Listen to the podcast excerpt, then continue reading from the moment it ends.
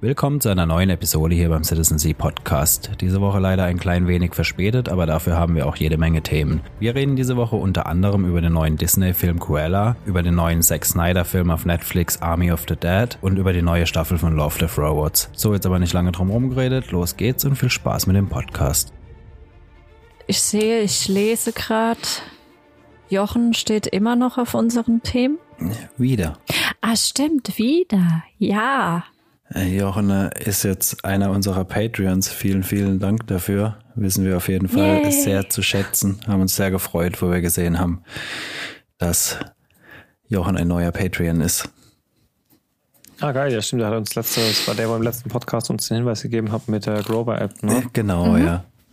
Ja, ich erinnere mich. Ja, geil. Dann vielen Dank und herzlich willkommen mm. im Dauerbetrieb des Wahnsinns. Im Dauerbetrieb des Wahnsinns. Ja, falls er uns hört, wahrscheinlich hört er uns. Äh, ich gehe mal davon aus, dass die Problematik jetzt mit dieser App gelöst wurde. Wenn nicht, kannst du uns Jochen gerne nochmal anschreiben. Ja, sag auf jeden Fall nochmal Bescheid, falls es immer noch Probleme gibt. Ich denke, ich habe das Problem, also wenn es wirklich das Problem war, dann habe ich es gelöst, aber ähm, ich bin mir auch nicht 100% sicher. Da ich äh, ja kein Windows mehr habe, kann ich es nicht selber direkt testen. Du könntest es bei mir mal testen auf dem PC. Stimmt, das hätte ich machen können. hätte, hätte. Ja. Oder du hättest es einfach testen können. Schlag. okay, nächstes Thema. Amazon, Übernahme. Ja, Amazon kauft MGM für 9 Milliarden, glaube ich, war es oder so. Ja, 7, 9, äh, 8,5 Milliarden. 8,5. Ja. Ähm, ja, bin ich mal gespannt. Also, das sollte vielleicht die Diskussion lösen, wo der nächste James Bond läuft. Mm, ja. Wäre ich mir nicht so sicher, ob die Diskussion schon ausdiskutiert ist. Meinst du, die Rechte sind schon vergeben, oder?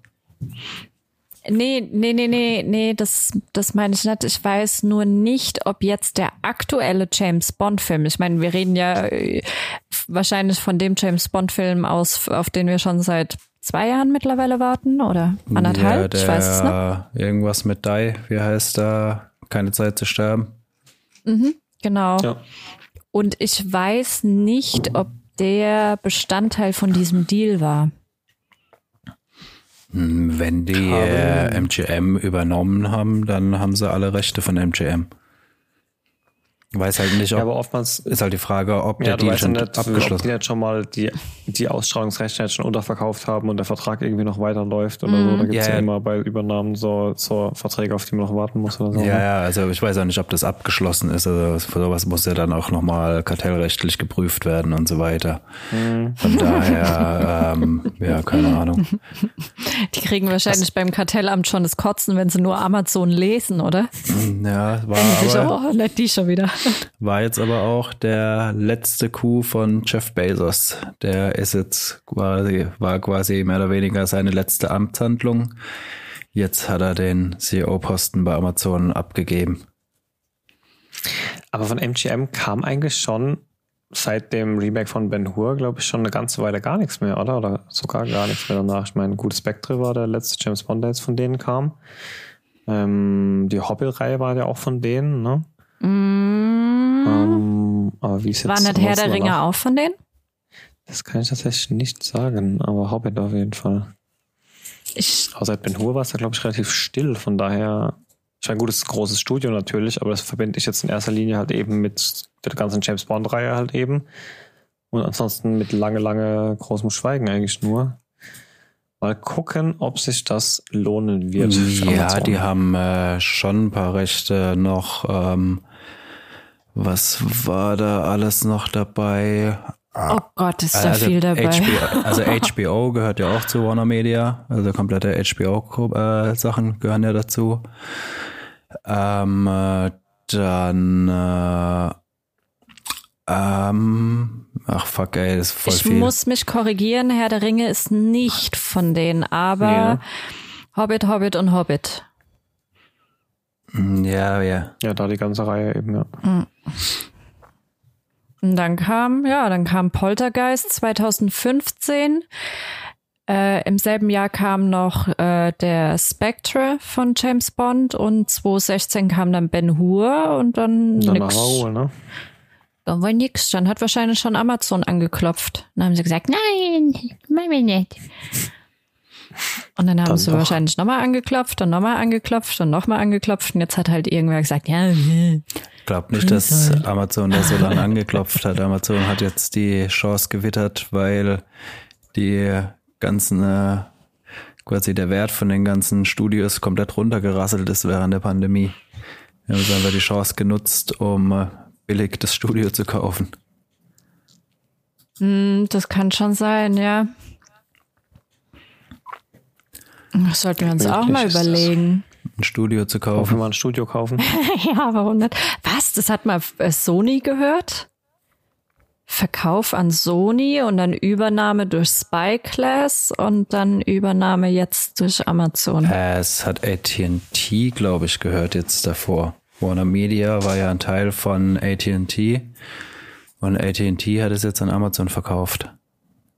Wenn ich Aha ähm, da richtig drin bin. Aber ja, ich meine, so wahrscheinlich für uns das Spannendste ist halt das ganze HBO-Zeug. Hm. Wenn das alles direkt zu Amazon kommt, habe ich da kein Problem mit. Aber da ist ja noch hier die Sky-Problematik bei uns. Mhm, ja, nicht nur das, auch die Tatsache, dass ja, keine Ahnung, wenn irgendwas auf Netflix kommt, dann kommt es auf Netflix umsonst, aber wenn es auf Amazon kommt, dann kann es ja sehr, sehr, sehr, sehr gerne noch immer mit Extrakosten verbunden sein. Ja, nee, sein. die Amazon Original Sachen, die kommen ja immer umsonst. Also Amazon musste ja da sehen, wie iTunes zum Beispiel. Die haben ja quasi ihre Lizenzdinger, wo sie Lizenz kaufen und die dann verkaufen, also quasi so das iTunes-Modell.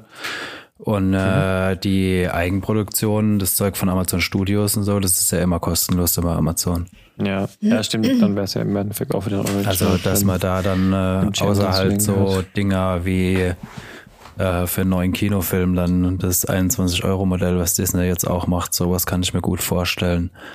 Ja, aber ja, das ist aber auch in Ordnung. Also ja, okay, 21 Euro kommt drauf an. Also wenn jetzt die Kinos wieder aufmachen, ähm, hat man da bestimmt nochmal einen anderen Blick darauf, ob das in Ordnung ist für einen Kinofilm. Aber da kommt es halt auch immer drauf an, weißt du, wir, wir leben zu zweit, da ist das halt nochmal eine Sache, aber wenn du jetzt eine große Familie hast oder, keine Ahnung, hast noch ein Kind oder zwei oder drei, Kannst du den Film für 21 Euro gucken? Ja, und wir haben Lohnt das, sich das schon. Und wir haben noch das Glück, dass wir die 21 Euro nicht zahlen müssen. Aber da kommen wir später dazu. ähm, es gab noch eine kleine witzige News. Ähm, Arnold Schwarzenegger bekommt eine Netflix-Serie. Oh Gott, okay. Äh, und der neue Highlander wird Henry Quill. Echt? Mhm. Ja, ich habe das äh, mit dem Schwarzenegger auch noch überflogen, aber der bekommt irgendwie ähm, äh, eine ja, Netflix-Serie, wo er irgendwie äh, irgendein CIA-Typ spielt oder irgendwas. Bin ich mal gespannt. aber ja. Ja, ähm, heute Abend je nachdem, wann du den Podcast veröffentlicht, äh, heute der 27. Mai kommt äh, Friends Reunion. Ach, das läuft heute, krass. Ja. Äh, hier zu Lande kann man es, glaube ich, soweit ich das richtig in Erinnerung habe, über Sky gucken. Ja, Na? meine ich bestätigen zu können, ja habe mich damit gar nicht befasst. Was heißt das äh, Friends Reunion? Ist es mit den alten Leuten? Ist es neu aufgesetzt oder? Mhm. Die waren, die sind nochmal für einen Film oder eine Abschlussfolge oder was, glaube ich, zusammengekommen mhm. jetzt. Okay, ähm, dann Filmlänge oder? Boah, so genau weiß ich es auch nicht, aber ja, ich glaube eine lange Folge halt so. Ja. Ich gehe schwer davon aus, weil da so viele mitspielen, auch ähm, äh, kleinere Cameos von anderen, die schon mal bei Friends dabei waren oder jetzt irgendwie mal so für einen Witz halt jetzt mal kurz auftreten. Also ich glaube nicht, dass die das in so eine 20-Minuten-Folge packen. Ich glaube, das ist eher so nee, nee. was Größeres. Weiß auch nicht, ob das eventuell nicht sogar am Anfang und am Ende mit dem ein oder anderen Interview auf dieser Couch ist. Also ich habe da ein bisschen was über Instagram verfolgt. Da gab dieser schwarzen Ledercoat. ja, genau. Mit dem Glatzkopf. ne? äh, ja, warum liegt hier Stroh? Das wissen wir nicht, aber heute Abend gucken wir Friends. Okay. In was? Okay, wir haben ja einiges auf der Liste, würde ich sagen. Oh Gott. Fangen Ich wir weiß mal gar mit nicht, wie dem ich das geschafft habe. Wichtigsten an. gucken. Wir konnten, Cruella? Dem wir, Wichtigsten. genau, wir konnten vorab Cruella gucken. Ähm, kommt jetzt heute oder morgen? Also heute kommt er, also am 27. Mai kommt er in ausgewählten Kinos. Also im Endeffekt haben sie geschrieben, wo verfügbar. Also das heißt, da wo halt ein Kino offen ist. Ähm, kommt dann morgen bei Disney Plus, aber natürlich nur mit VIP-Zugang. Also wieder dieses klassische 21 Euro und dann ist es dein Film. Dann kannst du den gucken, so oft du willst. Okay, dann erzähl mal. Du bist hier unser Disney-Spezialist. Oh, ich fand den Film so geil. Also ich hatte, ich habe nicht viel erwartet, ja. Also wenn du dir die letzten Realver also Realverfilmung ist es ja in dem Sinne nicht, ja. Also es ist ja nicht so, dass sie 101 Dalmatiner jetzt neu gemacht haben, sondern sie haben so eine Origin Story von Cruella de Vil geschaffen. ja, so ein Aber bisschen wie Maleficent oder wie der hieß. So ein bisschen die andere Seite beleuchtet quasi. Ja, bloß viel, viel geiler, viel düsterer. Und ähm, es geht halt, in, also wir wissen ja, Cruella de Vil bei 101 Dalmatiner will ja aus den Dalmatinern einen Mantel machen. Also da geht's ja auch, wenn nur sehr sporadisch, aber da geht's ja schon so ein bisschen um so ein Fashion-Thema. Und das haben wir bei Cruella jetzt ganz stark. Also wir haben da dieses junge Mädchen, die ähm, als Waisenkind aufwächst und eine große Designerin werden will und das spielt so ungefähr 60er, 70er, 80er. Ja, Ja, ich glaub, so das 68. Sex Pistols Zeit, genau, in, in, in London und da gibt's halt eine große, ein großes Modehaus und eine große Modeschöpferin und bei der möchte sie natürlich auch anfangen. Sie ist sehr talentiert, aber ähm, allein durch die Thematik hebt sich halt schon von diesen ganzen Disney-Realverfilmungen in Anführungszeichen ab. Also wir haben da jetzt nicht irgendwas Märchenhaftes. Äh, wir haben kein Friede, Freude, Eierkuchen und ja, wird eh zu einem Happy End. Wir haben da kein, also was ich ganz schlimm fand, war zum Beispiel der Cinderella-Film. Die Realverfilmung, also sowas ist es überhaupt nicht, gar nicht. Das wäre, das wäre ein super toller Standalone-Film, auch wenn du jetzt nicht 101 Dalmatiner hättest, auch wenn du das jetzt nicht kennen würdest, du kannst diesen Film dir trotzdem anschauen. Und ich fand ihn mega geil. Das ist so eine Mischung aus, äh, klar, der Teufel trägt Prada, das fällt einem, glaube ich, sofort auf, wobei ich ihn auch weitaus besser fand als Teufel trägt, äh, der Teufel trägt Prada. Einfach weil es nicht in dieses klassische High Fashion Haute Couture geht, sondern weil sie eher diesen diesen Punk Stil hat, weißt du, so wie Banksy für die Kunstszene, so verhält sie sich für die für die Modeszene. Weißt du, auch mit so Happenings und alles verrückt und ja, du hast deine Dalmatiner. Wie sie damit umgegangen sind, fand ich sehr geil. Fand ich sehr mutig. Habe ich überhaupt nicht erwartet. Und ja, also klar, natürlich merkst du, das basiert oder hat halt was mit dieser Geschichte zu tun, ja, aber dir wird das nicht so voll ins Gesicht gedrückt. So überhaupt nicht. Das sind immer mal wieder eigentlich nur so kleine, ja, so kleine Gimmicks, so kleine Easter Eggs, die dir da gezeigt werden, wo ihr denkst, ah, ah, 101 Dalmatiner, ja, das war da genau so. Aber ähm, ja, Ja. fand das ein mega geiler Film. Ich finde, der Film ist auch nicht ähm, unbedingt für Kinder gemacht. Also bei Nee. ähm, 101 Dalmatiner ist ja schon eine Kindergeschichte. Das kann man bei Cruella echt nicht sagen. Also ähm, vielleicht für die, die es nicht wissen, äh, noch dazu gesagt, ähm, Cruella de Vil wird von Emma Stone gespielt, die das auch wirklich richtig gut macht. Echt? Okay, das ging irgendwie völlig an mir vorbei. Mm, ja. also mega Moment, geil. Emma Stone ist die von Zombieland, ne? Mhm. Mhm. Also FSK müsste ab sechs sein, wobei ja, okay.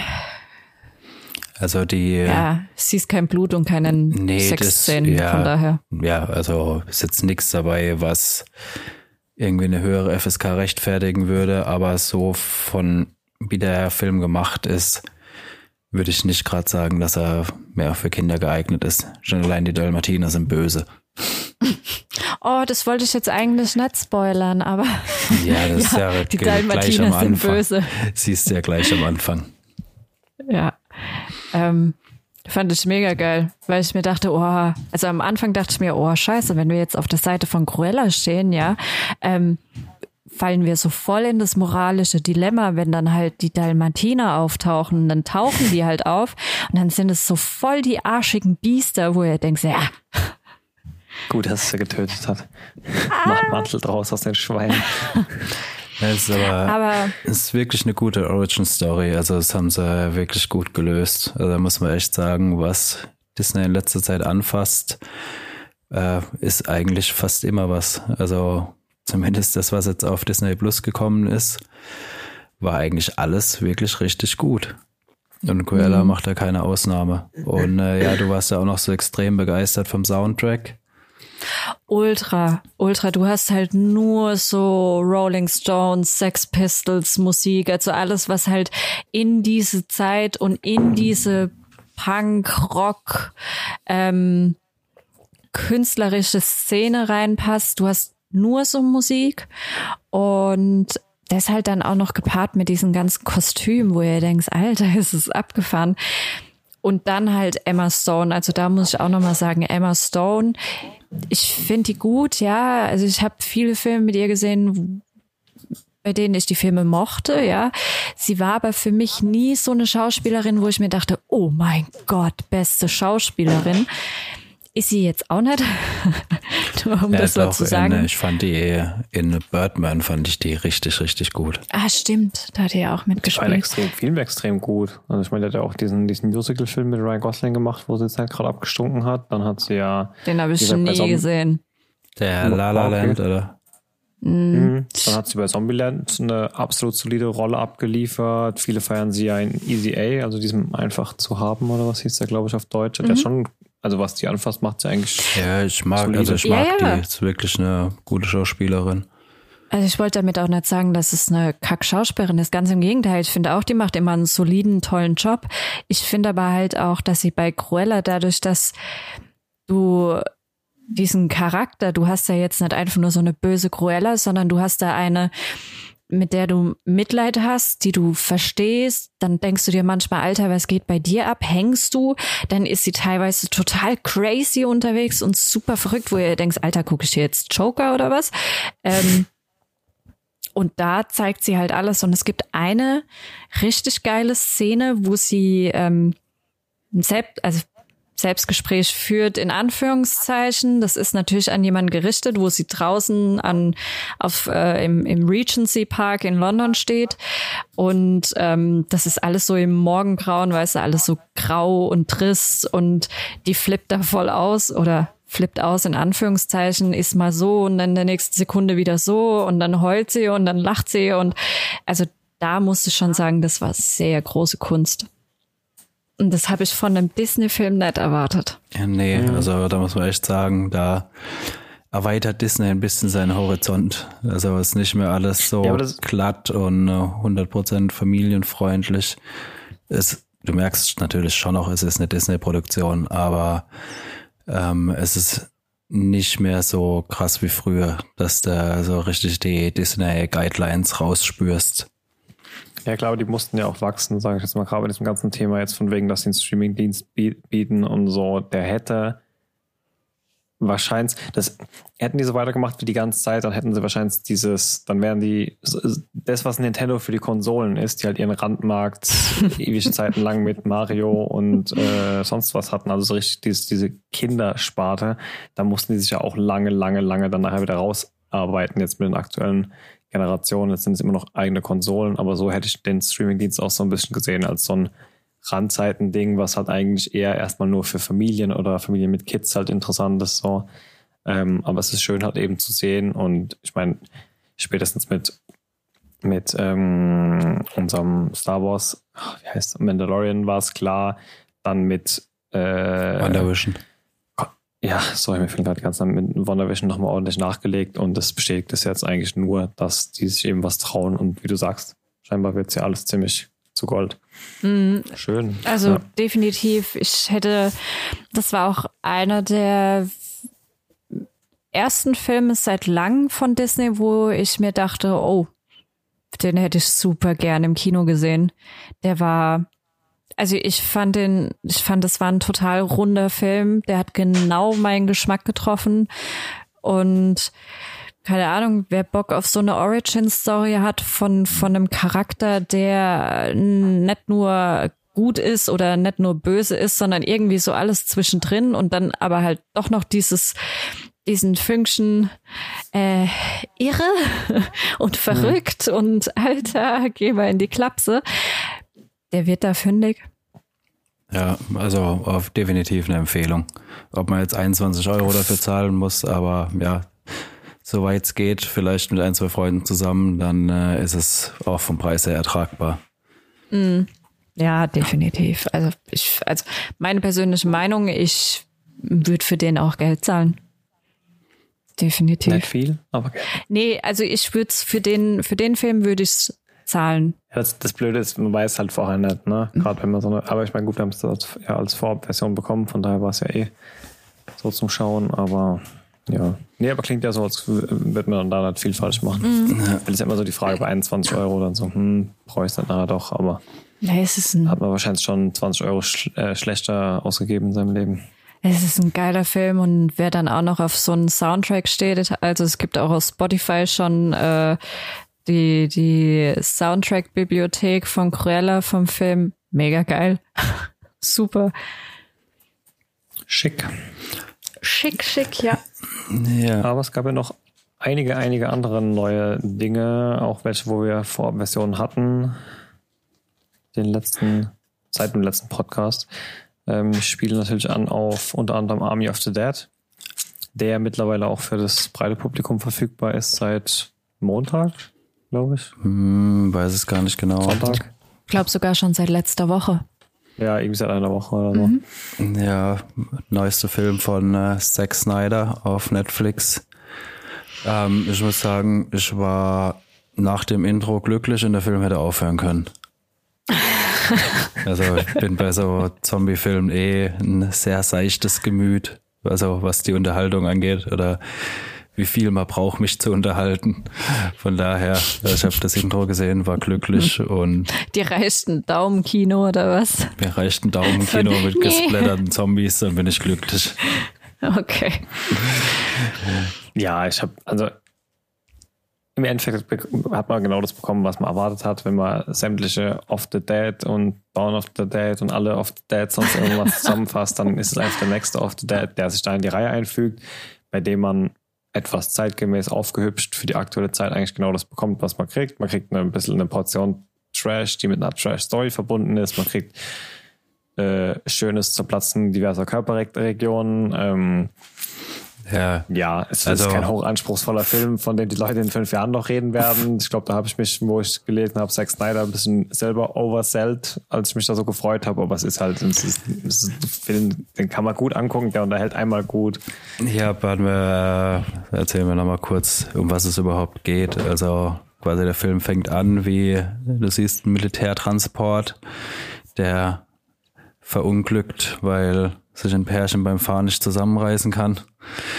Ähm, und äh, ja, dann äh, entwischt ein, ja, nennen wir es mal Super Zombie und äh, fängt halt an, die äh, Soldaten zu infizieren. Das Ganze ist in der Nähe von Las Vegas. Ende von, Ende von der Geschichte ist, ganz Las Vegas ist infiziert und äh, ja, was ich eigentlich eine ganz smarte Idee äh, fand, die umstellen Las Vegas einfach mit Schiffscontainern, dass keine Zombies raus können. Und äh, dann hast du halt quasi ähm, komplett Las Vegas als ähm, ja eine Zombie-Hochburg. Also jetzt war nicht zu viel gespoilert, das war nur das Intro vom Film. Das Intro quasi, genau. Und äh, ja, die. Das, dabei bleibt es auch eine Zeit lang, ne? So, also ich meine, ja, da entweicht erstmal niemand. Das Virus ist dort gut ähm, zurückgehalten.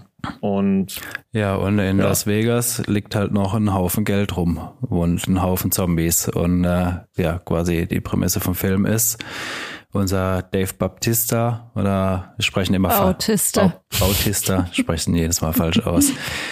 Ja, bei dir ist es immer ein Baptist, ne? Ein Baptist, genau. Ja, der soll mit seiner Crew ähm, ein, äh, ja, ein Safe im Casino ausräumen. Es spielt auch als Comic Relief ähm, Matthias Schweighöfer mit. Und ja, es ist im Prinzip ein Zombie-Heist-Movie und ja, also ich fand, den, der Film hatte schon ein paar nette Ideen. Ähm, ist jetzt natürlich keine große Filmkunst, aber er hatte definitiv ein paar schöne Ideen. Ich meine, hattest du Julian ja auch noch gemeint, wo wir geguckt haben mit den äh, vertrockneten Zombies. Das war auch ganz witzig gemacht. Mm, mhm. Da, da habe ich mir endlich mal gedacht, hey, ja, endlich mal geht jemand auf diese Frage ein, was passiert eigentlich mit Zombies, die in der Wüste landen? Sind die immer noch genauso fresh und schnell wie alle anderen? Und ähm, das gab es bei Walking Dead tatsächlich auch. In den Comics hat es aber nie in die Serie geschafft, dass die in der Kälte in der Kälte und halt nicht in der Wüste quasi auch so hibernaten so ein bisschen. Doch, das gab's also, mit der Kälte, glaube ich. Sind und so. Ja, aber ich glaube, in den Comics war es in quasi zur Zeit der zweiten Staffel schon und in die Serie, wenn, dann hat es erst viel, viel später geschafft. Ja, es war in der vorletzten Staffel, glaube ich, wo die irgendwie mhm. zurück wollten äh, und äh, dann durch das Gebiet von äh, der Alpha mussten. Da waren ja dann auch die festgefrorenen Zombies. Mhm. Ja, kurzer Exkurs, aber ja, ähm, da auch mal schön gezeigt, auf jeden Fall so ein paar, da waren ja auch so ein paar Zombies in Hibernation, die irgendwie keine Energie mehr hatten und deswegen so ein Warehouse vor sich hingemockt haben, einfach.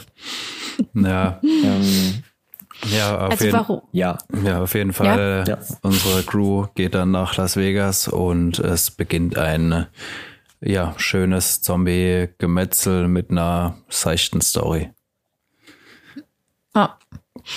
Ja, man bekommt eigentlich ziemlich genau das, was man erwartet. Also ich meine, wenn man die Prämisse hört, irgendjemand will in Zombie-Land einbrechen, um Geld rauszuholen, dann weiß man eigentlich relativ genau, woraus es hinausläuft. Man kriegt eigentlich auch genau das. Man kriegt ein paar neue Sachen, die man so tatsächlich in anderen Zombie-Filmen, wie ich schon gesagt habe, nicht, nicht, noch nicht gesehen hat. Noch ein, zwei andere außer die, die ihr jetzt erwähnt habt. Und ja, das sind jetzt keine großen Twists and Turns. Der Film funktioniert so, wie er soll. Also für mich mhm. hat er mhm. gut funktioniert. Ja. ja, der unterhält auf jeden Fall. Was, was ich ganz schön fand, ähm, wo er sich so ein bisschen von den anderen Off the Dead Filmen vielleicht abhebt. Er war echt schön ähm, nüchtern blutig. Also es war nicht dieses mega Geschlachte und Geschnetzel, wo man, keine Ahnung, was so trashig gemacht ist, dass du dabei lachen musst, ja, was dem so ein bisschen die Ernsthaftigkeit nimmt. Dann, dann gibt's ja auch so Geschnetzel, wo ihr denkst, oh, mir kommt's gleich hoch. Aber da war es einfach so komplett anatomisch halbwegs korrekt. Roh und nüchtern und da wird halt jetzt durchgeschnetzelt. Ich habe ja, ich hatte gehofft, dass es ein bisschen, dass er mir noch so ein bisschen mehr Spannung bietet, ja, weil ähm, wenn man ihn als Zombie-Heist-Movie verkauft, dann will ich halt auch einen Heist haben, ja, und dann will ich auch diese, nicht alle, ja, aber ein paar klassischen Elemente von einem Heist-Film haben, aber ähm, ja, kriegst du. Ja, das wäre schon, wo es dann diese, diese wenigen Hindernisse vor ja. dem Ressort zu überwinden gab. Aber ich weiß schon, was du meinst. Im Endeffekt war es halt Zombie, Zombie, Zombie. Ne? Ja, es, war, es war ein Zombie-Film. Ja. Ist also, euch eigentlich aufgefallen, dass, ich weiß den Charakternamen nicht mehr, die Hubschrauberpilotin, ihr wisst, wen ich meine. Ja. Dass die komplett digital eingefügt wurde im Nachhinein. Nee. Was? Nee. Der Originalschauspieler, nee. da gab es auch irgendwas, ähm, irgendwas MeToo-Style-mäßiges, den haben sie komplett rausgenommen und durch sie ersetzt. Okay, nee. Ich weiß es aber nicht, also nicht um hier falsche Anschilder. Also es waren, glaube ich, nur Anschuldigungen, es war nichts bewiesen, aber sie haben ihn dann rausgenommen. Okay, nee, aber das haben sie gut eingepflegt ja, eigentlich. ich ich habe es jetzt auch erst im äh, Nachhinein gelesen gehabt. Also mich hat es auch gewundert, mir ist es überhaupt nicht aufgefallen im Film.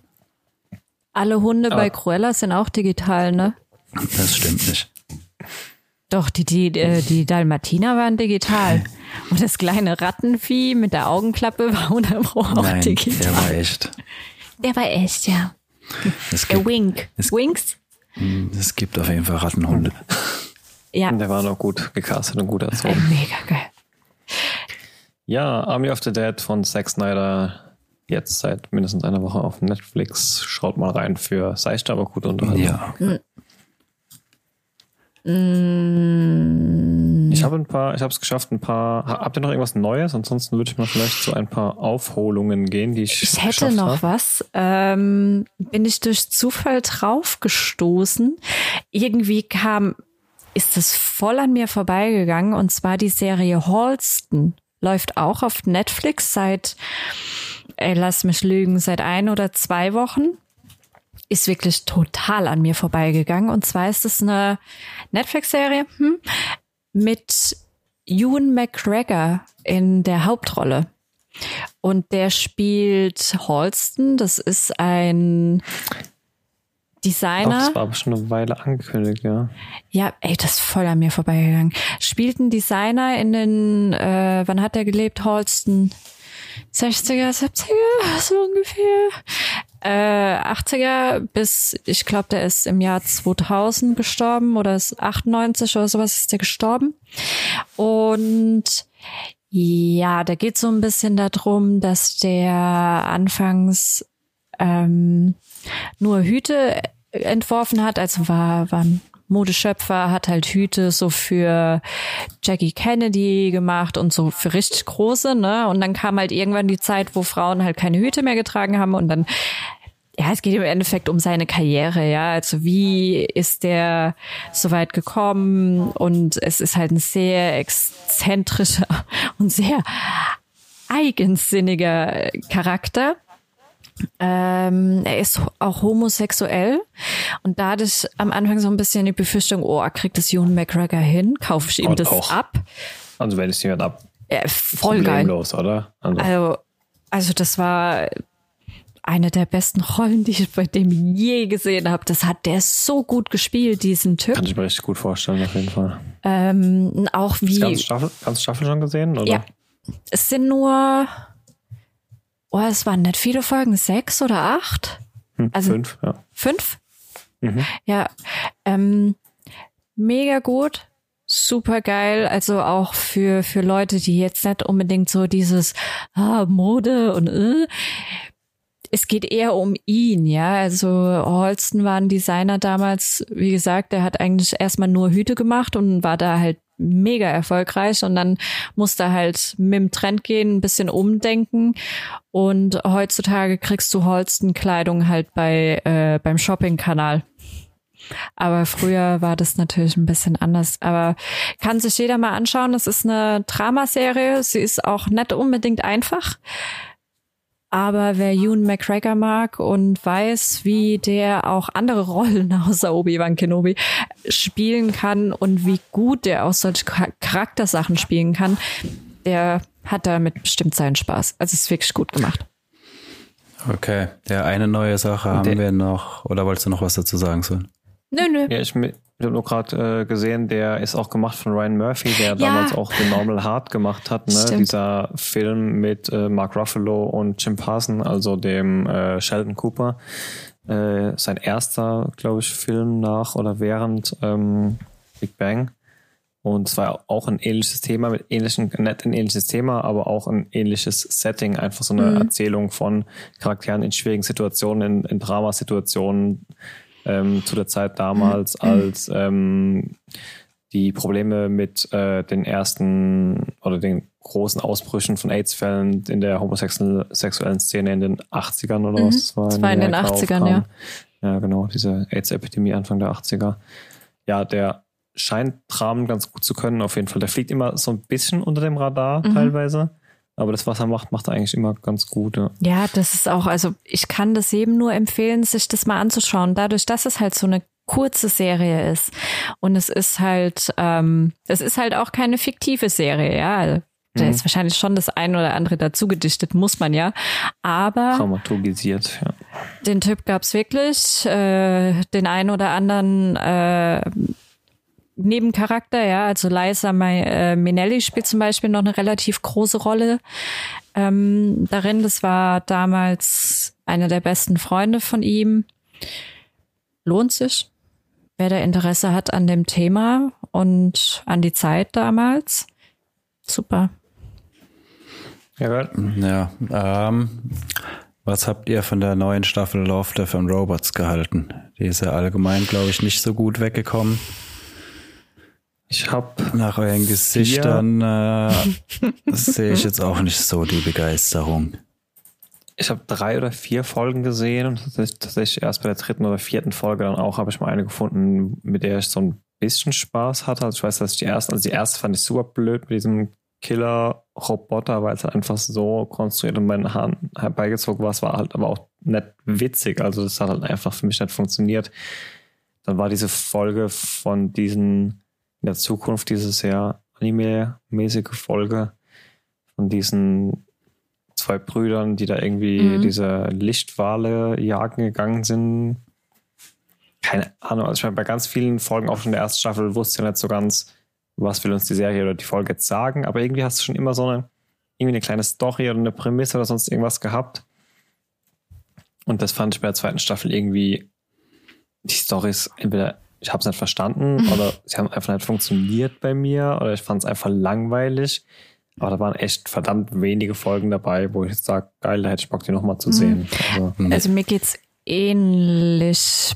Bei mir war auch das Problem, ich glaube, nicht das Gefühl, dass man das nicht versteht. Ich glaube, die Stories waren teilweise halt auch recht langweilig. Ich meine, ja, okay, man will immer so ein bisschen dazu zeigen, was, was könnte so die Zukunft, was könnte gut sein, was könnte schlecht sein, was äh, könnte schiefgehen, etc. pp. Aber es war eine Folge dabei, die fand ich richtig gut und das war die mit dem Polizisten in der Zukunft. Genau, das war ja, das war die erste tatsächlich, die mir gefallen hat. Mhm. Habe ich auch, die war auch nicht animiert, oder? Die war, war das mit Schauspielern? Ich habe echt lange, lange hinschauen müssen und ich nee, kam nicht so ganz das war gezeichnet, glaube ich. Ja, ja. War, war das nicht die Folge, die teilweise auch so aquarell gezeichnet war?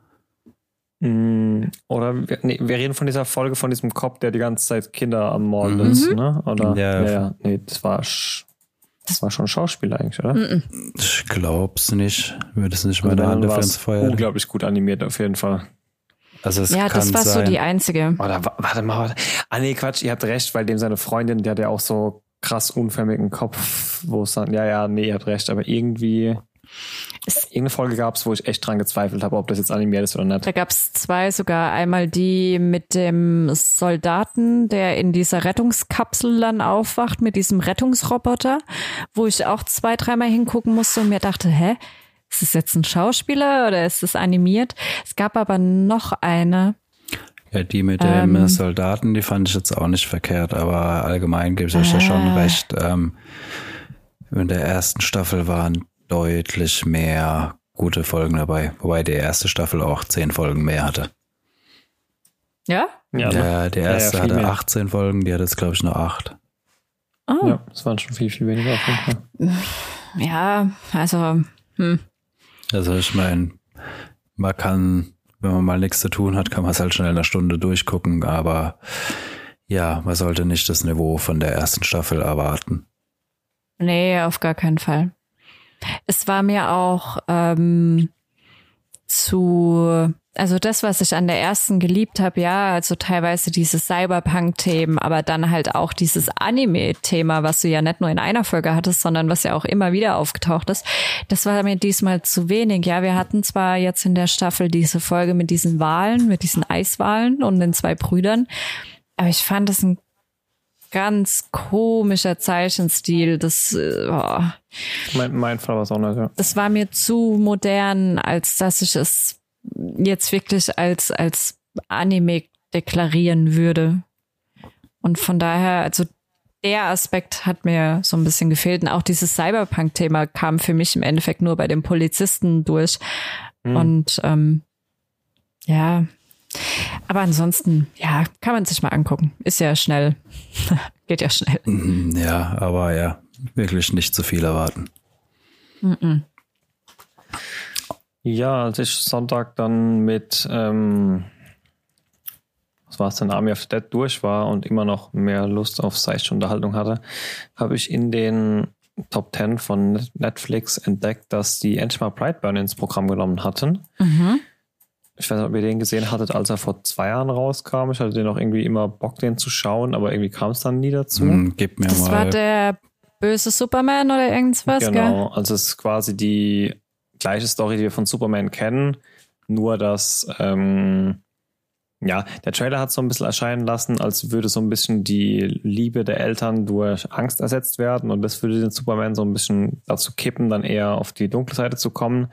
Aber eigentlich ist es in dem in dem Film relativ schnell klar, dass das nicht von den Eltern kommt, sondern dass halt sein, seine, sein, sein Plan dort auf der Erde von seinem Heimatplaneten, von dem er gesendet wurde, halt schon ist, zerstör das Ding und äh, übernehm es. Also sei der Superman, der nicht Gutes für die Menschen tut, sondern der halt einfach der Emperor of the Worlds wird, quasi. Und dementsprechend ist halt da die, die, ja, die Alternativgeschichte von einem Superman, der nicht die Menschen beschützt, sondern halt die Kiste dort übernehmen will. Ja, lohnt sich ähm, der Film? Das ist mit Rachel McAdams, Amy McAdams, Amy Adams. Ich verwechsel die immer. Ja, eine von denen. eine von denen. Ähm, also ja, ich muss sagen, ich habe hat ganz ganz gut unterhalten halt für die Zeit, aber ich muss sagen, ich glaube, ich hätte jetzt auch nichts verpasst, wenn ich ihn nicht gesehen hätte. Also ich hatte da schon mehr erwartet. Du hast, wenn du den Trailer gesehen hast, gibt ja oftmals dieses Problem, dass du den Trailer schon die besten Szenen siehst. Aber bei dem Film war es halt wirklich tatsächlich so, dass du nach dem Trailer, Trailer dir gedacht hast, okay, jetzt habe ich die Prämisse verstanden und was machen sie jetzt da draus? Also wie geht das Ganze weiter? Ähm, du siehst in dem Trailer, dass er so ein, zwei böse Dinge begeht. Du denkst, okay, wie geht jetzt die Welt damit um? Wie geht die Stadt, in der er lebt, damit um? Wird er da relativ schnell entla entlarvt oder sonst irgendwas?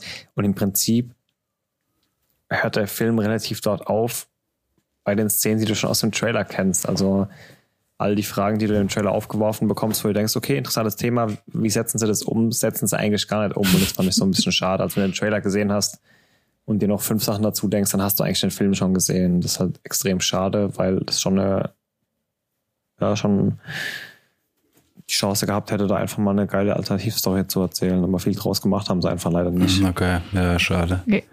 Ja, ich kann mich aber, glaube ich, auch dunkel dran erinnern, dass der relativ gefloppt ist damals, oder? Mhm. Ja, ich glaube, der wurde halt hochgehypt, mhm. bevor der rauskam und dann war der draußen und dann ist er aber auch relativ schnell wieder aus aller Munde verschwunden. Mhm. Wahrscheinlich auch genau deswegen, weil, also er war unerwartet blutig für das Thema. Also die, die Dinge, die du gesehen hast, die waren schon Gore-mäßig. Also da hat, wenn es einen zerrissen hat, hat er den halt richtig zerrissen und nicht nur so Superman, oh, irgendwie kauterisiertes Loch im Bauch oder so, sondern halt, wenn der weg war, war der weg, ne? Also, ähm, schon so The Boys Level, aber bei The Boys war es immer noch so dieser Funny Gore, sage ich jetzt mal. Da war immer noch so dieser Lacher dabei, weil es ja so noch dumme Witze waren, aber da war Brightburn halt richtig dieser diese Zerlegung irgendwie. Ist dann auch eine FSK ähm, 18, oder?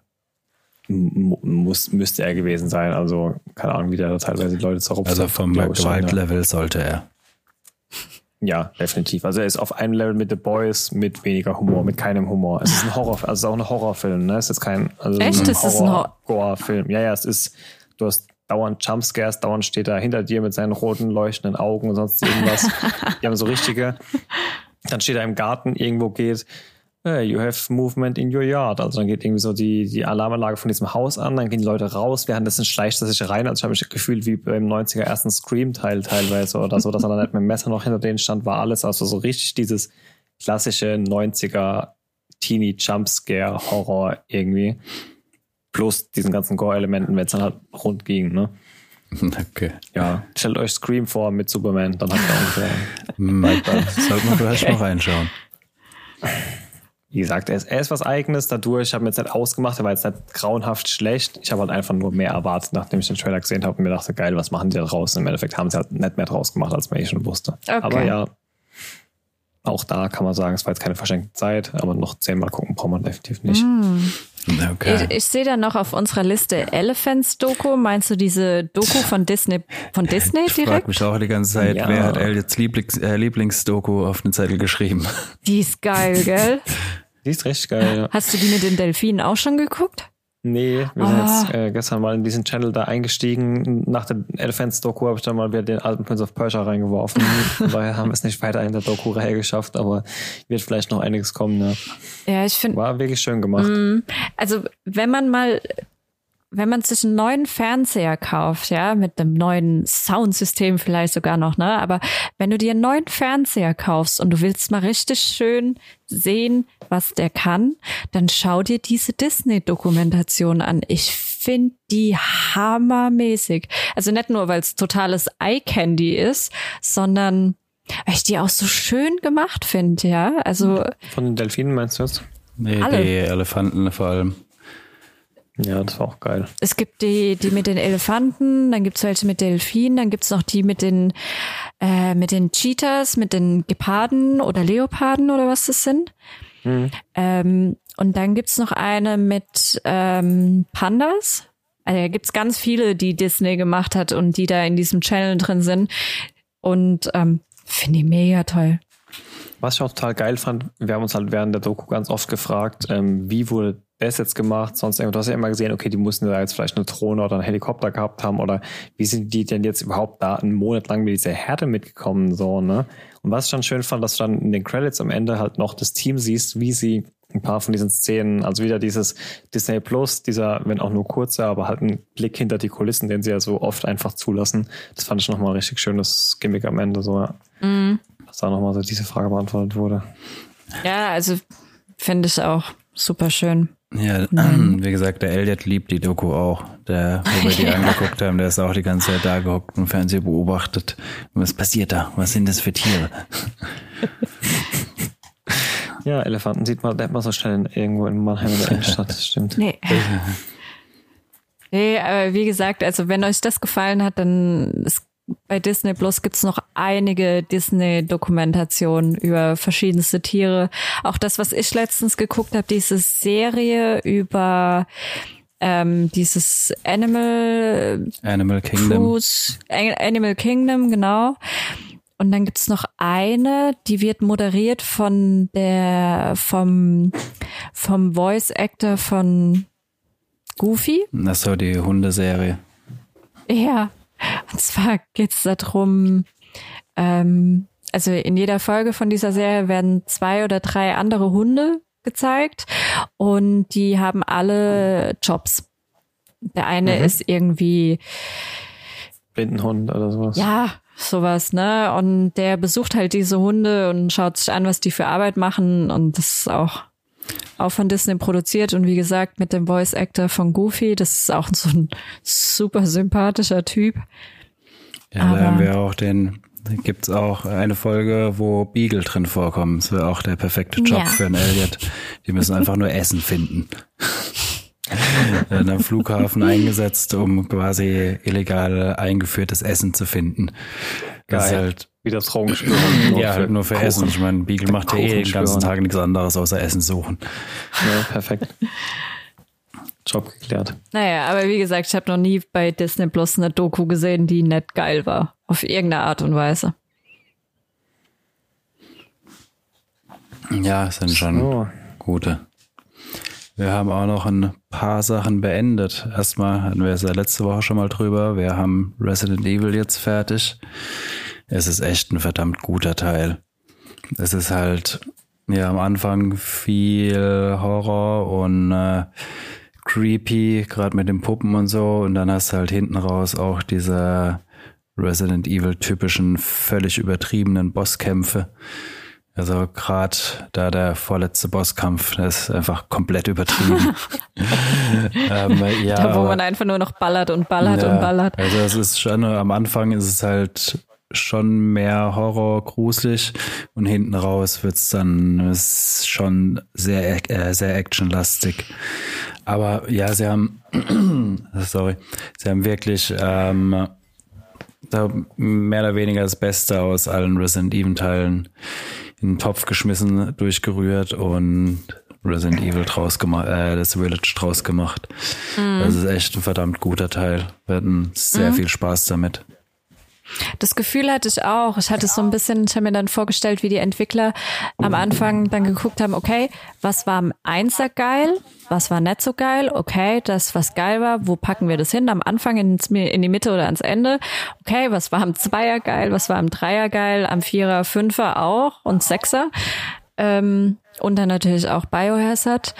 Und das haben sie halt alles irgendwie in einer Story verwurstelt. Klar, einerseits hast du dadurch auch irgendwie das Gefühl, du kriegst auch nichts Neues präsentiert. Also es war jetzt nicht irgendwo, außer dass, dass du jetzt vielleicht auch Tiere jagen kannst, sehr sporadisch, ja, also arg, arg sporadisch. Ähm, aber ansonsten war's geil. Einfach, dass du halt so eine neue Story hast und dass du das Gefühl hast, du kriegst du hättest dieses Spiel bei den Entwicklern direkt in Auftrag gegeben und denen gesagt, ja, ich will gern, das soll so und so und so und so und so sein. Aber wisst ihr was? Gebt mir auch noch mal zehn Minuten von diesem Ultrasoldaten-Shooter-Scheiß noch irgendwo mit, da, mit dazu. Und genau das haben sie geliefert. Wobei ich zugeben muss, ich fand den schon arg gruselig. Also die, das Problem hatte ich noch nie bei einem Resident Evil. Noch nie. Biohazard, okay, gut. Da hatte ich auch so ein paar Momente, wo ich mir dachte, wow, ihr Pisser. Aber da, ne, das hätte ich nie im Leben spielen können, wenn ich alleine in einem Raum gewesen wäre. Never. Ich war nur unter Strom gestanden bei dem Spiel. Es ist halt auch sowas bei dem Spiel, du bist halt die ganze Zeit gehetzt. Also du kannst da nicht irgendwie ähm, gemütlich das Spiel durchmachen. Du wirst halt, du hast die ganze Zeit so eine, ja, so einen gehetzten Druck hinten dran und äh, ja, also es ist kein gemütliches Spiel. Mhm. Ja, durchatmen, glaube ich, kann man bei Resident Evil generell relativ wenig, aber ja, bei diesen, also es gibt ja bestimmt noch diese klassischen Speicherpassagen, wo mhm. dann mal kurz, mal kurz irgendwie sein Inventar durchsortieren kann oder so und dann mal kurz irgendwie äh, nach den Verwundeten schauen, äh, mal schnell speichern und dann geht's direkt wieder ja, los. Aber gerade die, diese Speicherräume haben stark an Bedeutung verloren. Also das Spiel macht einen sehr, sehr, sehr wohlwollenden Autosave. Also mhm. wenn du irgendwo stirbst, dann äh, startest du drei Schritte hinten dran neu. Okay. Also ja, im Endeffekt, das kannst du dir komplett sparen, aber du hast halt immer diesen Duke, der dir Sachen verkauft, bei dem du Sachen verkaufen kannst und äh, der hat auch eine Schreibmaschine, wo du speichern kannst. Brauchst du, aber wie Nico schon gesagt hat, brauchst du echt nicht. Ähm, das Problem Problem, warum du halt die ganze Zeit das Gefühl hast, du wirst gehetzt, kannst du dich an äh, wo war das mit Nemesis im Zweier, gell? Dreier, Dreier. Dreier? Ja, Nemesis war Dreier. Haben wir auch nie gezockt. Da, wo du am Ende so mega gehetzt wirst, wo der dir die ganze Zeit hinterher rennt und du einfach nur schnell, schnell, schnell, schnell, schnell. Ich kann, ich habe noch nicht mal Zeit zum Looten. Das hast du halt im ersten Abschnitt des Spiels und dadurch bist du halt schon in so einer Grundstimmung drin, wo ihr denkst, ey, es könnte mhm. eigentlich die ganze Zeit irgendwer hinter mir herrennen. Ähm, und dadurch, dass du auch ganz am Anfang, wenn du durch dieses Dorf läufst und das Dorf so ein bisschen erkundest, da kommt halt ein Jumpscare nach dem anderen, dann hast du halt zum Ende hin oder auch zur Mitte hin ständig das Gefühl, entweder ich werde jetzt gleich gejagt oder äh, ich mache hier jetzt die Tür auf und da springt mir was entgegen und ich fange hier jetzt wieder an zu schreien. Also das hast du ständig.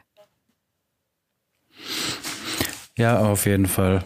Ähm, lohnt sich reinzugucken. Also wer mit irgendeinem von den Resident Evil Teilen Spaß hatte, wird mit dem auch Spaß haben. Ja, klingt so ein bisschen so wie so ein Best-of. Ja, definitiv. Aber er ist sehr einfach finde ich. Ja, ja. Also es ist wirklich sehr einfach. Auch die Bosskämpfe sind sehr einfach. Sehr actionreich, aber einfach. Also Okay, gibt's, äh, aber die Resident Evil Teile haben ja meistens auch dann so einen Replay-Mode irgendwie, wo dann auf Hard Mode. Ja, ja, das haben wir jetzt noch nicht gemacht. Also du hast ja bei Resident Evil immer standardmäßig, wenn du es in der in der Zeit schaffst, dann äh, kriegst du das Item noch, ähm, dann, ja. äh, was weiß ich, also kriegst du tausend Dinger, wobei da, ich weiß gar nicht, wie das jetzt da ist, du kriegst halt Punkte, wo du dann Items kriegst. Mhm. Also, ja. Das gab's, glaube ich, im Fünfer. Hatten wir das nicht auch schon im Fünfer und im Vierer, wo du am Anfang so ähm, oder am Ende vom Spiel, wenn du das und das erreicht hast, kriegst du Punkte und die kannst du gegen irgendwas eintauschen? Oh, das weiß ich nicht. Ich hab's Fünfer, Fünfer und Sechser habe ich nie durchgespielt. Das waren nicht meine Wie Spiele. War das nicht auch im Vierer? Vierer bin ich mir nicht mehr sicher. Im Vierer gab es auf jeden Fall auch einen Händler im Spiel. Im Vierer konntest du naja. auch Items kaufen. Kann sein, dass da war, ich bin mir nicht mehr sicher.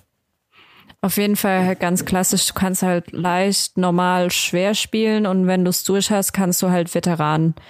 Ähm, und wer Resident Evil kennt, das Handling kennt, das Gameplay kennt und äh, jetzt nicht das erste Mal wieder einen Controller oder Maus und Tastatur in der Hand hat seit drei Jahren, der sollte vielleicht von Anfang an das ein bisschen schwieriger stellen. Wir haben es auf normal gezockt und wir sind nicht Durchgang, oft gestorben.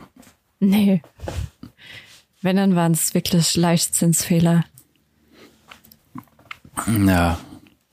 Naja, ich sehe hier noch ein anderes Spiel. Du hast in Ghost Runner reingezockt, Sven? Ja, reingezockt ist gut. Ich habe es zweimal durchgezockt innerhalb einer Woche okay, oder so. so gut. Ja, wir hatten es ja, also es ist halt sehr gleich und einfach aufgebaut, aber durch das ähm, relativ gut aufbauendes und auch ganz eigenes Skillsystem, das du hast.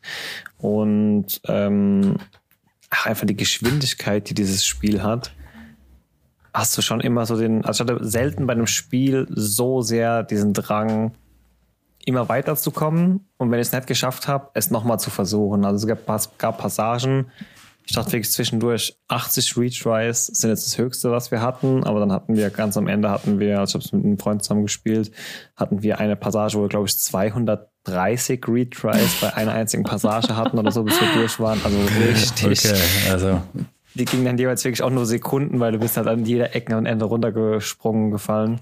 Ähm, ja, kurz mal so Prämisse, so du bist halt ein Du hast so eine, einen Tower in einer Cyberpunk-Stadt. Äh, dieser Tower ist eigentlich das letzte, wo noch so die letzten paar tausend Menschen leben. Den kannst du dir so ein bisschen vorstellen wie bei Judge Dredd, irgendwie dieses Hochhaus nur im Cyberpunk-Stil. Die ganze Welt, die komplette, alles, was existiert, ist halt noch irgendwie diesen Tower drin.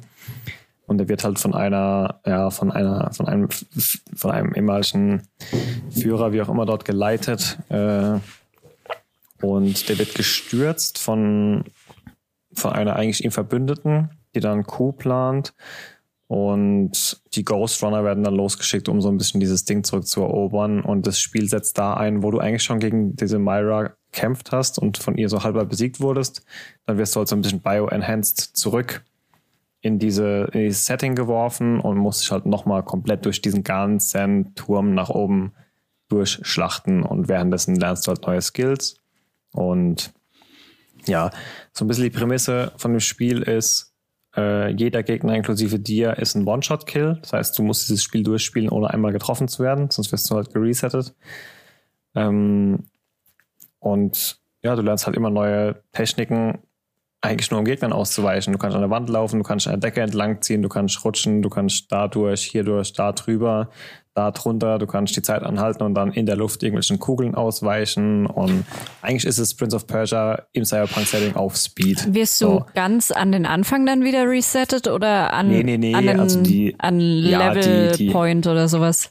Genau, also wenn du aus dem Level rausgehst, dann musst du tatsächlich am Level Anfang wieder anfangen, aber ansonsten, wenn du immer bis zu so einem Speicherpunkt durchspielst, der je nachdem, wie gut du in diesem Spiel bist, alle halbe Stunde bis zwei Stunden passiert, ähm, also wie gesagt, diese, diese krassen Resets, wo das Spiel speichert, wenn du rausgehst, aber diese Fail-Resets, die sind immer Anfang des Areals. Also du hast halt immer so Areale, da musst du dann, entweder du hast halt krasse Kletterpassagen oder du hast halt krasse Gegnerpassagen oder halt eine Kombination aus beidem. Ähm, Und dahin wirst du halt immer wieder zurückversetzt und dann probierst halt diese acht Gegner zu killen. Wenn du es nicht schaffst, fängst du halt wieder vor diesen acht Gegnern an. Aber immer so Räume, kommst immer so Räume oder Areale halt quasi mhm. weiter. Okay. Dann gibt's noch so dritte Art Passagen, wo so Geschicklichkeitsspiele und Rätsel sind. Und das sind immer die, wenn du die schaffst, kriegst du halt irgendeine neue Fähigkeit oder kriegst ein neues Upgrade für eine Fähigkeit. Und, und so die sind auch auf Speed dann, die Geschicklichkeiten und Rätsel. Die sind alle, ja, ja, die sind, äh, also es geht immer um halt Geschwindigkeit. Ja, so nee, diese Rätsel sind manchmal auch einfach wirklich dann Puzzeln. Also dann hast okay. du irgendwie irgendwelche Leiterbahnen, die du aneinander kleben musst und du musst erstmal rausfinden, welcher Knopf dreht denn jetzt welche, welche von diesen Leiterbahnen und wenn du den drückst, dann fahren die zusammen, wenn du den drückst, dann dreht sich eine. Also das sind dann eher so Geschicklichkeitsrätsel oder Logikrätsel. Ähm, also du hast schon immer zwischendrin so entschleunigende Elemente dann noch.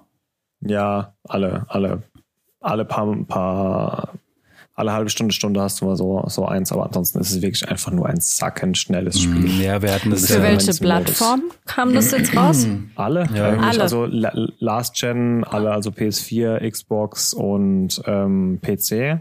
Es kommt jetzt auch, es kommt jetzt, es müsste vorgestern für die Nintendo Switch gekommen sein. Oh. Und dann wird dieses Jahr auch nochmal als extra HD Remastered bla bla für PS5 und die neue Xbox kommen, aber wurde jetzt halt extra für diese aufgelegt, also es ist für die letzte Generation entwickelt erstmal. Ja, wir hatten das okay. ja vor zwei Jahren auf der Gamescom mal kurz angespielt und ich weiß auch noch, dass ich genau. einfach ständig gestorben bin. ja, ja. Witzig ist halt auch einfach, aber die Lernkurve, die du in diesem Spiel hast, also genau diese Passage, das Demo-Level auf der Gamescom ist auch immer noch das Intro, also das, das erste Tutorial von diesem Spiel.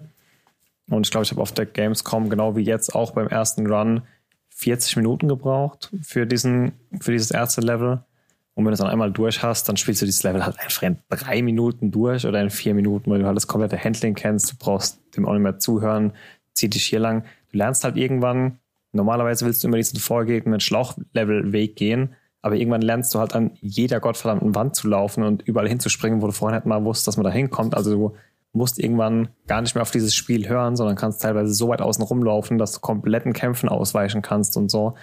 Also es gibt einen Speedrun von einem, der ist, glaube ich, also wir haben für den ersten Run, ich würde mal sagen, 20 Stunden gebraucht, 18 vielleicht. Und dieses, der, der Weltmeister ist, glaube ich, aktuell bei 50 Minuten oder so, der Speedrun. Also das ist wirklich abartig, wenn du dem zuguckst, du kommst gar nicht mehr hinterher, was da passiert. Okay. Ja, ist so ein prädestiniertes Spiel für Speedruns dann.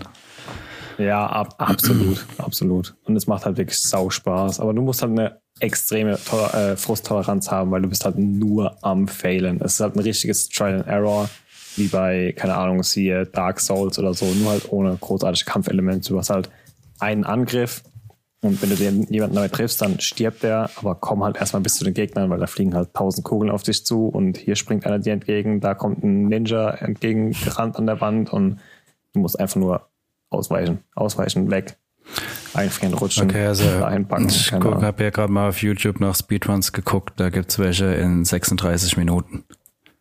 Ja, das ist schon. Wie lange habt ihr gebraucht? 20 Stunden? Für die erste Runde 18, ja, 18 vielleicht. Okay. 20, 36 Minuten sein. Muss noch ein bisschen üben. Ja, aber geil. Also jeder, der so ein bisschen irgendwas mit Cyberpunk, Third Person, nee, ist ja sogar so First Person, Cyberpunk äh, Action, irgendwas im Sinne von äh, Prince of Persia oder so anfangen kann, einfach nur, wo man ein bisschen gehetzt ist und ein paar Geschicklichkeitspassagen, ein paar Ränder an der Wand rutscht, dadurch Spaß hat, der wird mit dem Spiel extrem viel Spaß haben. Und es ist halt so ein Half-Price-Game, ne? Das zahlt halt egal auf welcher Plattform 30 Euro oder so dafür. Okay, hier World Record ähm, angeblich 35,43. das ist ein Wort. Ah. Ja, ja. Muss noch ein bisschen üben. Ja. Wir haben auch noch was, was wir lange vor uns hergeschoben haben, endlich fertig. Wir haben gestern endlich die letzten Folgen von äh, The Expanse geschaut. Und äh, ich kann es echt nicht verstehen, warum wir so lange gewartet haben. Das ist so eine gute Serie. Ja, ja, es stimmt. Ich weiß es nicht. Weiß ja, noch damals, du hast es uns ja schon ein paar Mal gesagt gehabt, dass die Serie so gut ist. Und ich fand ja, irgendwie, ja. die erste Folge hat mich irgendwie immer abgeschreckt. Ich fand, die erste Folge war immer irgendwie ein bisschen komisch. Aber wenn man da mal drin ist, die Serie wird einfach besser und besser. Ich habe nur mhm. jetzt nach der ersten, äh, nach der letzten Staffel habe ich ein bisschen Angst, dass das äh, so eine Game of Thrones Ding wird. Der sind einfach noch zu viele Fässer offen, um das jetzt in einer Staffel zu Ende zu bringen. Gibt es noch eine ja, Staffel? Ja, eine, also eine Finale soll noch kommen. Die sind wohl, wenn ich es richtig verstanden habe, sind die in den Dreharbeiten gerade. Ähm, die Macher sagen auch, sollen würdigen Abschluss geben, aber ja, bin mal gespannt. Also da gäbe es eigentlich noch deutlich mehr zu erzählen, als man in einer Staffel hinkriegt. Aber ja, mal abwarten. Ja, mal abwarten. Aber ich muss sagen, die haben auch immer und immer wieder mit neuen Handlungssträngen und auch wie sie andere abgeschlossen oder weitergeführt haben, immer immens überrascht. Also ich finde, also auch wenn es halt überrascht war, dann war es also nicht so ein, oh krass, was sie draus gemacht haben, sondern wirklich ein, okay, das hätte ich, also ich weiß ganz oft, wenn neue Staffeln überhaupt nicht äh, rauskommen, überhaupt nicht, wo will diese Staffel jetzt diesmal hin, mhm. was wird diesmal erzählt und irgendwie schaffen sie es wieder eine neue, irgendwie eine Staffel aus, äh, eine Story aus diesem Universum zu erzählen, die aber doch wieder was eigenes zu erzählen hat. Jede Staffel ist ja so ein bisschen für sich. Dann brechen sie aber doch wieder dieses Staffelmäßige auf. Also wenn ich mich an Staffel 2 erinnere, die zweite oder dritte Folge, die hat sich angefühlt wie ein Staffelfinale, wo sie da mit dieser äh, wo Essos da in, was weiß ich, wo rein, sich dann auf eine Bewegung setzt und die dann fast irgendwo rein crashen und dann Richtung Venus unterwegs ist und sonst irgendwas, wo ich dachte, das wird normalerweise bei einer anderen Serie im Finale passieren. Das passiert da jetzt in Folge drei oder vier der zweiten Staffel. Ähm, also da ist schon meistens ziemlich viel los und ja, auch oftmals vieles gleichzeitig. Ja. Ja, das stimmt, da gebe ich dir recht. Also es ist immer irgendwie, ich hatte auch, wir haben es ja über Amazon geschaut und ich hatte auch mhm. überhaupt kein Gefühl dafür, was ist denn jetzt gerade Finale und mhm. was ist denn jetzt so mitten in der Staffel? Was ist jetzt mitten in der Folge und was ist jetzt das Ende der Folge? Also sogar ja. runtergebrochen auf, auf eine Folge war das auch oft so, dass da viel passiert, auch am Anfang der Folge, in der Mitte der Folge und natürlich dann Folgenende. Und ich finde auch, dadurch, dass sie es geschafft haben, irgendwie trotzdem in jeder Staffel eine neue Storyline zu eröffnen, hat sich doch sehr sehr geschmeidig angefühlt. Also es hat alles sehr gut in diese Metastory gepasst, ohne dass ich irgendwann mal das Gefühl hätte, also das fühlt sich jetzt irgendwie dran geklatscht mhm, an ja, und das genau. passt da jetzt nicht rein. Das fühlt sich an, als würden die Macher da jetzt einfach nur irgendwas hätten nicht gewusst, was sie machen sollen, haben das da jetzt halt gemacht. Also das gar nicht. Von daher, ich freue mich auch, aber habe wie Nico die Befürchtung, oh, wie will man so eine Story, die ja im Endeffekt noch offen ist, wie will man die innerhalb von einer Staffel beenden? Ja, vor allem, sie haben halt jetzt halt gerade äh, mit dem letzten Cliff äh, Cliffhanger nochmal einen riesen Fass aufgemacht. Ja. Aber das machen sie irgendwie in jeder ja. Staffel wieder, ne? reißen die Themen auf, wo du denkst, Alter, und wo soll das jetzt hinführen? Naja, das müssen wir überraschen. Also ich hoffe halt nur, dass es nicht so ein äh, Durchgehetze gibt wie bei Game of Thrones. Nee, aber da darfst du, ich meine, da war ja auch die Tatsache einfach, dass da ja die Ursprungsstory aus einem ganz anderen Medium kommt, mit dem die Macher ja gar nichts zu tun hatten, aber bei Expanse, da sind ja schon immer die gleichen Leute dran und ich denke, die wussten auch von Anfang an relativ gut, wo sie hin wollten. Mhm. Von daher habe ich da eigentlich. Ja, hoffen wir es mal. Also, nicht so ich bin äh, ja echt gespannt und freue mich riesig auf die neue Staffel. Wann kommt die? Weiß man das schon? Ähm, so ungefähr? Nee, ich weiß es jetzt nicht. Dieses nächstes Jahr? Übernächstes Jahr? Gar nicht? Ähm, ich ich kann es ja auch nicht sagen. Und nur ist halt in Arbeit, aber einen Termin gibt's, glaube ich, noch nicht. Naja, wenn wir Glück haben, kommt sie vielleicht noch dies. Ja, obwohl. Ähm, es jetzt nur noch sechs Monate. Ende 2021 wohl. Ah. Aber wer ah, sehr gut. weiß man halt auch nicht, inwieweit es dann durch Corona und so weiter nochmal verschoben wird. Mhm. Aber geplant ist wohl Ende 21, wenn ich das richtig verstehe hier. Wunderbar. Schön. Es gibt ja auch noch einige Sachen, auf die man sich Ende des Jahres freuen kann. Ja. Ja. Ja, eine Sache ist noch auf unserer Liste. ich, nachdem Resident Evil dann vorbei war, ähm, hatte ich am nächsten Tag wieder so den Drang, mal wieder PlayStation Controller in, den Hand, in die Hand zu nehmen und irgendwas zu zocken. Ich hatte Bock auf irgendwas, ähm, wusste aber nicht was und habe dann mal wieder eins meiner Alltime favorites rausgekramt und habe mal wieder angefangen, äh, Bioshock Infinite zu spielen. Bin jetzt gerade wieder in Columbia in der Wolkenstadt. Und hab so ja so nach den ersten 10 15 Minuten habe ich gemerkt oh das eignet sich eigentlich auch ziemlich gut für einen Speedrun. Bin glaube ich jetzt gerade auch schon also ich habe mindestens schon ein Drittel vom Spiel und habe glaube ich wie lang gezockt? Anderthalb Stunden? Ja so ungefähr. Vielleicht ein bisschen länger. Ja, das geht echt fix manchmal, ne? mhm. wenn man schon längst weiß, wohin, wo er hin muss und wo das Spiel mit einem hin will und wie die ganzen Mechaniken funktionieren, dass man da echt fix ja, drin. Vor allem, wenn man sich halt nicht mehr alles angucken muss und so weiter, das macht dann auch immer viel aus. Wobei ich da auch sagen muss, also wer Bioshock Infinite noch nicht gespielt hat, spielt das nicht in einem Speedrun. Das ist so ein geiles, abgefahrenes Game. Ich hab's geliebt und es ist auch so geil, sich da die Zeit zu lassen und diese Stadt zu erkunden und jede Ecke zu erkunden, weil du da so viel hast und so viel von dieser gestörten Story erfährst. Ich wollte sagen, ja, ich meine allein schon deswegen, weil damit die Story wirkt, musst du sie ja wirken lassen. Ne? Da gibt es so viele Twists und Turns, gerade ja. im Finale, in den dritten Teil. Das ist ja wie, also ich meine, wenn du als erster Metal Gear spielst und die Cutscenes überspringst, dann kannst du auch gleich lassen. Also. Aber ja, natürlich, wenn du es halt kennst, ne, wenn du weißt, okay, du bist da halt in Colombia und was da halt so abgeht und wie ähm, fanatisch da der ein oder andere ist und ähm, was für ja, ein rassistisches Spiel das ist. Ultra, aber das ist halt, ja, das ist halt Bioshock. Ich weiß nicht, ich kann mich gar, gar nicht mehr dran erinnern, aber die ersten zwei Teile war, zwei Teile waren, glaube ich, auch so extrem ähm, gesellschaftlich diskutabel. Problematisch. nee, also es ist ein, es macht immer noch Spaß, kam raus äh, vor Scheiße, ich habe doch letztens lange geguckt, Zeit. Vor zehn Jahren hm, könnte hinkommen, 2011 oder so, 2009. Ja, ja, oder 13? 2013 also, kam's. Ja, genau, 2013. Ähm, ja, es ist natürlich dann dementsprechend ein Spiel von 2013, aber man kann es immer noch spielen, es macht immer noch Spaß.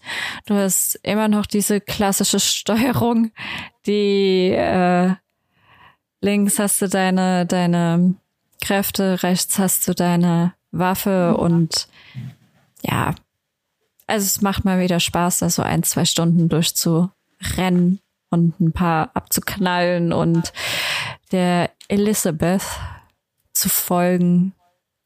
Macht Spaß. Apropos Linkskräfte und Rechtswaffen und alte Spiele und gut gealtert und problematische Gesellschaftsdiskussionen. Äh, Mass Effect hat ein Remake bekommen, ne? Ja, ja, äh, die Leg Legendary Edition. Hm. Aber schon. Ich habe ja damals nie gezockt und habe mich dann als mal, ich habe mir sogar dann mal irgendwann geholt für die letzte Xbox-Generation. Und dann hat mich aber halt doch die Grafik so ein bisschen abgeschreckt, aber ich wollte halt auch nicht mit dem dritten Teil ansteigen. Ich weiß, dass es da irgendwann den Andromeda gab, aber ich hätte halt gerne irgendwann mal die Originaltrilogie gespielt. Mal schauen, ob ich jetzt die Muse finde, mit diesem Remake dann mir das doch mal anzugucken.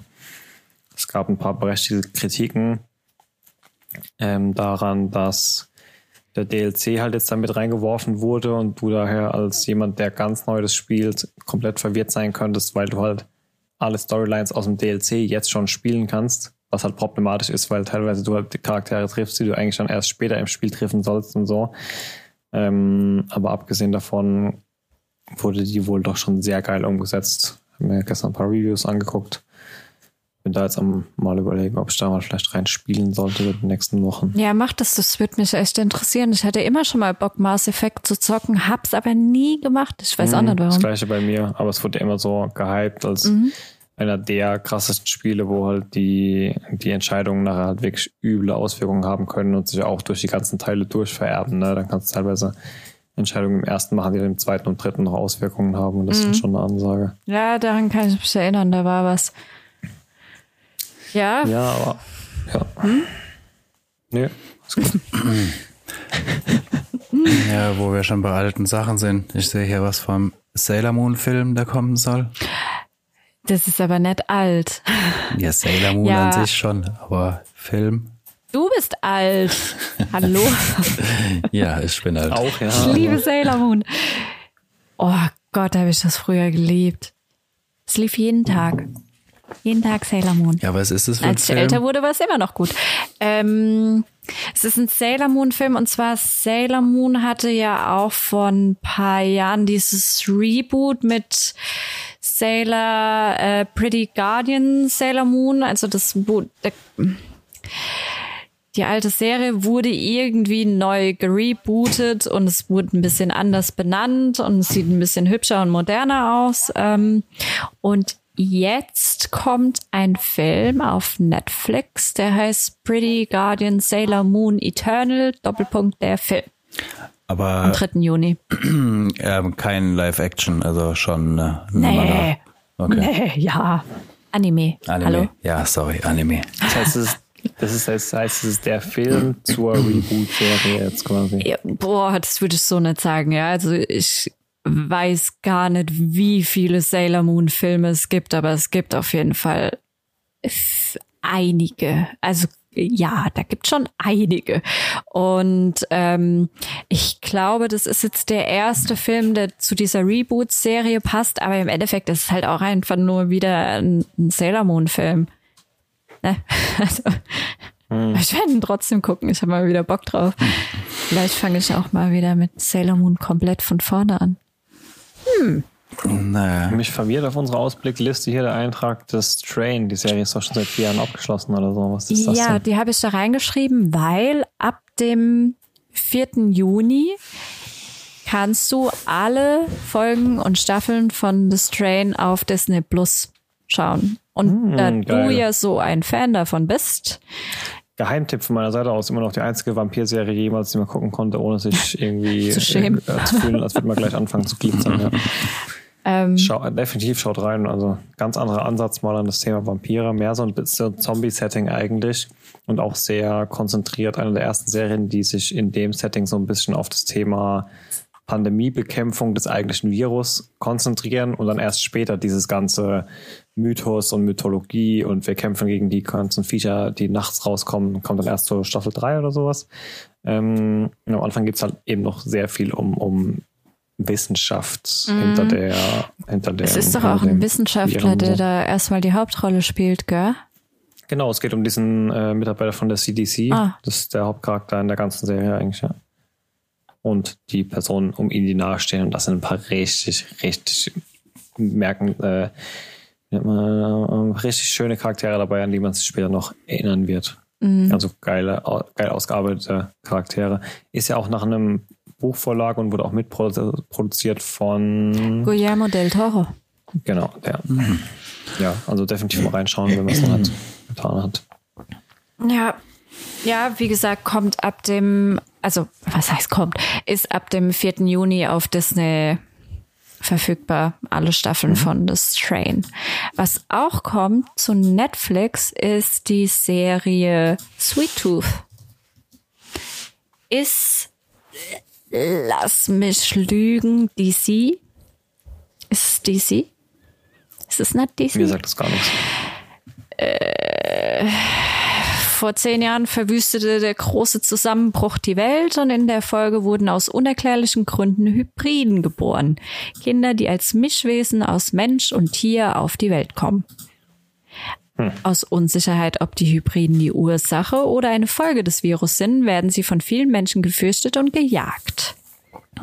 Und dann geht's um diesen äh, jungen Mensch-Hirsch-Hybride Gas. Mensch, Hirsch, Hybrid. Okay, ich bin raus.